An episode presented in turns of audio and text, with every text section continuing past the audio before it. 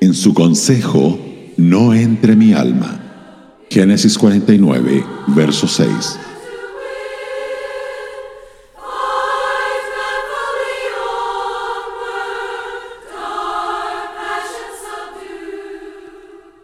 Estas palabras forman parte de la bendición que Jacob pronunció a sus hijos.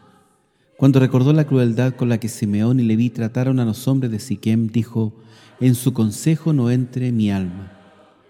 Me gustaría tomar estas palabras y darles una aplicación más amplia. Hay secretos vinculados al pecado que es mejor no conocer.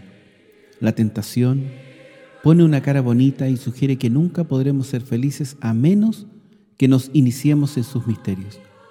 Nos brinda sensaciones estremecedoras, gratificación física, fuertes emociones y el encanto de lo desconocido. Muchos, especialmente los que han vivido protegidos y no han sido expuestos a estas cosas, sienten una atracción por ellas, sienten que se han perdido los placeres verdaderos y se consideran en desventaja.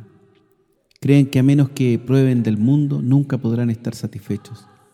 El problema es que el pecado nunca viene solo. Hay riesgos incluidos y consecuencias permanentes. Cuando experimentamos cualquier pecado por primera vez, desatamos un diluvio de dolor y remordimiento. Ceder a la tentación debilita nuestra resistencia al pecado.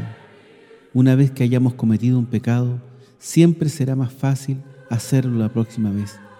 Pronto nos hacemos expertos en el pecado y hasta nos esclavizamos a él, atados con las cadenas del hábito. En el momento en que nos rendimos ante la tentación, nuestros ojos se abren a un sentimiento de culpa que no habíamos conocido antes. Al regocijo de descifrar el código secreto del pecado, le sigue un terrible sentido de desnudez moral. Es verdad que el pecado puede confesarse y ser perdonado, pero a través de toda la vida está presente el desconcierto de encontrarse a aquellos con quienes nos unimos en la transgresión. La punzante memoria cuando inevitablemente volvemos a visitar los lugares de nuestra locura. Se presentan ocasiones indeseadas en las que el sórdido episodio reaparece en los momentos más sagrados. Entonces nuestros cuerpos palpitan y nuestros labios apenas dejan escapar un gemido. Aunque es maravilloso experimentar el perdón de Dios por estos pecados, es mucho mejor no entrar en sus secretos. Lo que se presenta ante nosotros como un secreto atractivo se convierte en una pesadilla. El placer pronto se transforma en horror y un momento de pasión resulta en toda una vida de pesares. En la hora de la prueba, nuestra respuesta debe ser, en su consejo no entre mi alma.